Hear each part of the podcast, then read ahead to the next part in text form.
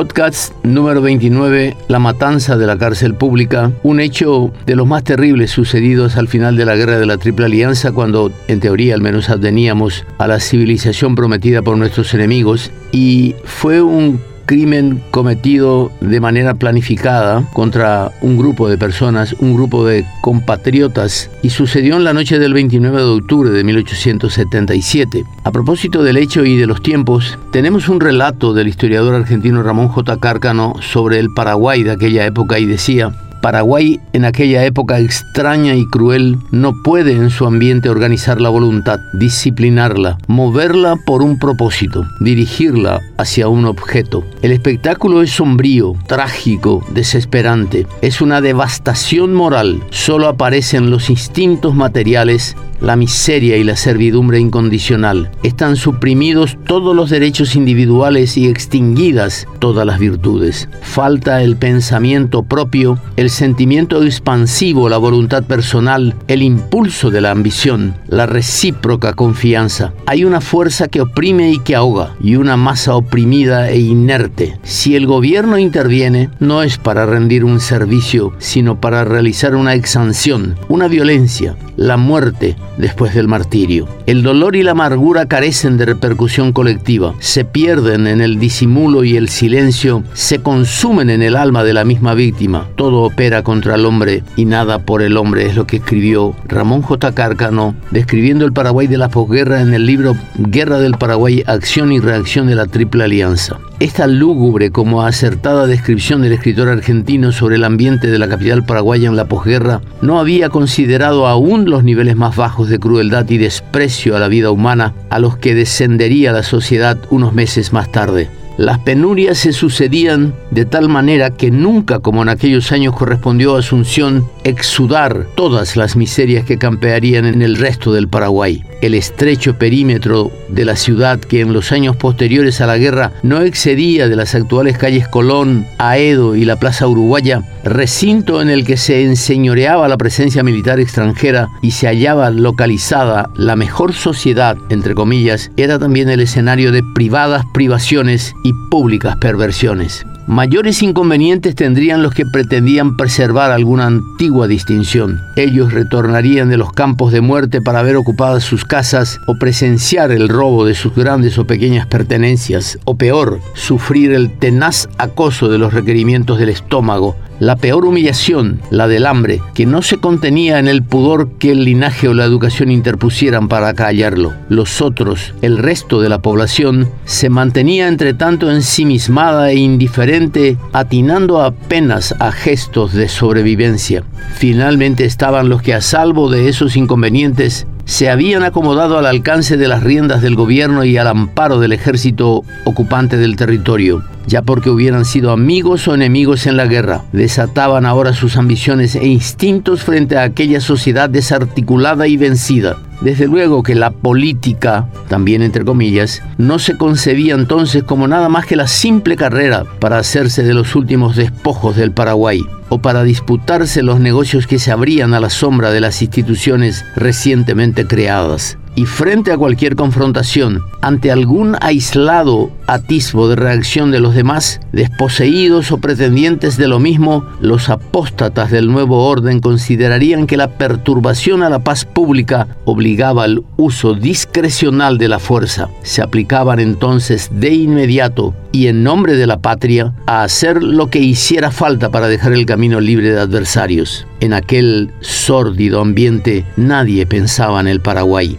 Hacia finales de 1877, la década infame, iniciada en el a finales del 69, prometía muchas emociones. El trío constituido por Cándido Pastor Vareiro, Bernardino Caballero y José Patricio Escobar se había consolidado en el gobierno tras el asesinato del presidente Juan Bautista Gil, mientras Higinio Uriarte, primo también de Caballero como lo fue de Gil, cuidaba las riendas del Estado hasta el periodo siguiente y donde aquellos ocuparían la presidencia de la República en los siguientes 13 años, desde 1877 hasta 1890, en el orden en que fueron mencionados. Detrás de este terceto se habían encolumnado los ex soldados de López, Juan Antonio Mesa, Lino Cabriza, José Ignacio Genes, José María Delgado, José Urdapilleta, José Domingo Ortiz, Adolfo Zaguier y otros más que habían llegado a menores galones durante la guerra, desembarazados ya de Facundo Machaín, y de Benigno Ferreira, muertos ya Germán Serrano y Matías Goiburú, con Cirilo Antonio Rivarola y los Godoy proscritos, presos José Dolores Molas, Mariano Galeano, José Dolores Franco y Juan Regúnega,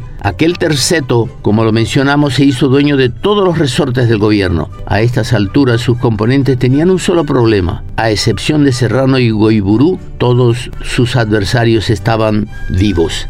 Uno de los factores a eliminar era Facundo Machaín, aunque derrocado en la noche de su elección como presidente provisorio el 31 de agosto de 1870, el joven abogado no solo conservó su prestigio en los años siguientes, sino que lo acrecentó. Además del incidente de su frustrada presidencia, su relevante militancia en la Convención del 70 o su protagonismo en los clubes políticos de la época le darían también notoriedad el ejercicio de su profesión de abogado, de procurador, como le llamaban entonces. La sólida formación académica y el título de doctor en leyes obtenidos en la Universidad de Chile le posibilitaron sonados triunfos en los estrados judiciales a expensas de la endeble maquinaria legal del Estado. El último de sus logros fue la libertad del italiano Antonio Scotto, arrancado de la muerte por el doctor Machain y el fallo absolutorio del tribunal pero su conquista más resonante se concretó en el marco de su acción pública, el Tratado de Límites con la Argentina, por disposiciones de este documento firmado junto al ministro Bernardo de Irigoyen, fue restablecida la autonomía y la dignidad del Paraguay ante las demás naciones. El mismo Machaín, en su regreso hacia Asunción, conducía en su cartera el protocolo de la desocupación militar, el supremo anhelo y la honda angustia de su pueblo. Por entonces era ministro de Relaciones Exteriores del gabinete de Juan Bautista Gil, pero a poco de su triunfal arribo en junio de 1876, Machaín presentó renuncia al cargo por causas, escribió en la nota dirigida a José Urdapilleta, ministro del Interior, que creo excusado reproducirlas. Todo el Paraguay sabía, sin embargo, cuáles eran. La separación de su hermano Raimundo del cargo de tesorero general del Estado y el rechazo de la candidatura del mismo hermano para las elecciones de diputados que se celebrarían en enero siguiente. Producida la muerte de Gil y la captura del grupo responsable del atentado, el prestigio de Machaín anticipaba que sería el defensor legal de los presos, tanto como sus vinculaciones amistosas con los componentes del golpe y su creciente indisposición frente al gobierno. Así efectivamente fue. Pero a partir de entonces, su suerte quedaría inevitablemente unida a la de sus defendidos. Además de las instalaciones propias para su administración y cuidado, la cárcel pública contaba con 14 celdas bastante espaciosas, algunas más que otras, pero ninguna pequeña. Los presos comunes se apiñaban hasta el número de 10 en las más grandes. Estas tendrían aproximadamente entre 3 metros 60 por 7 metros. El 28 de octubre en par, el parte de la guardia dio la exacta cifra de 66 presos, de los cuales se contaba una tercera parte de políticos y el resto de criminales y correccionales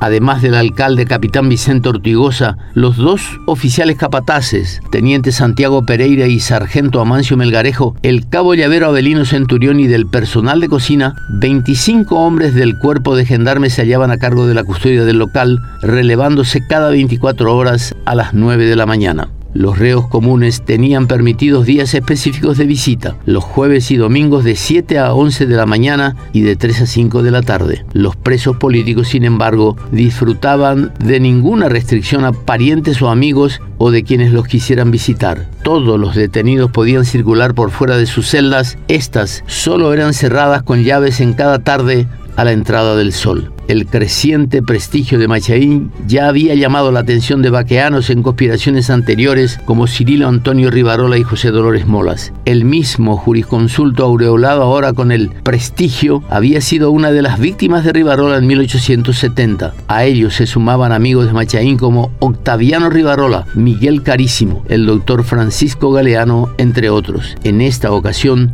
todos coincidían que si el naciente movimiento fuera coronado por el éxito, el doctor Facundo Machaín tenía el consenso de todos para ocupar la presidencia de la República. No cabe dudas que cada uno de los que comprometieran su apoyo desde la proscripción, ya fuera por la frustración de anteriores afanes y desde la oscuridad de sus celdas, albergaban en sus corazones la necesidad de obtener la libertad primero para después decidir lo que apoyarían. Como siempre,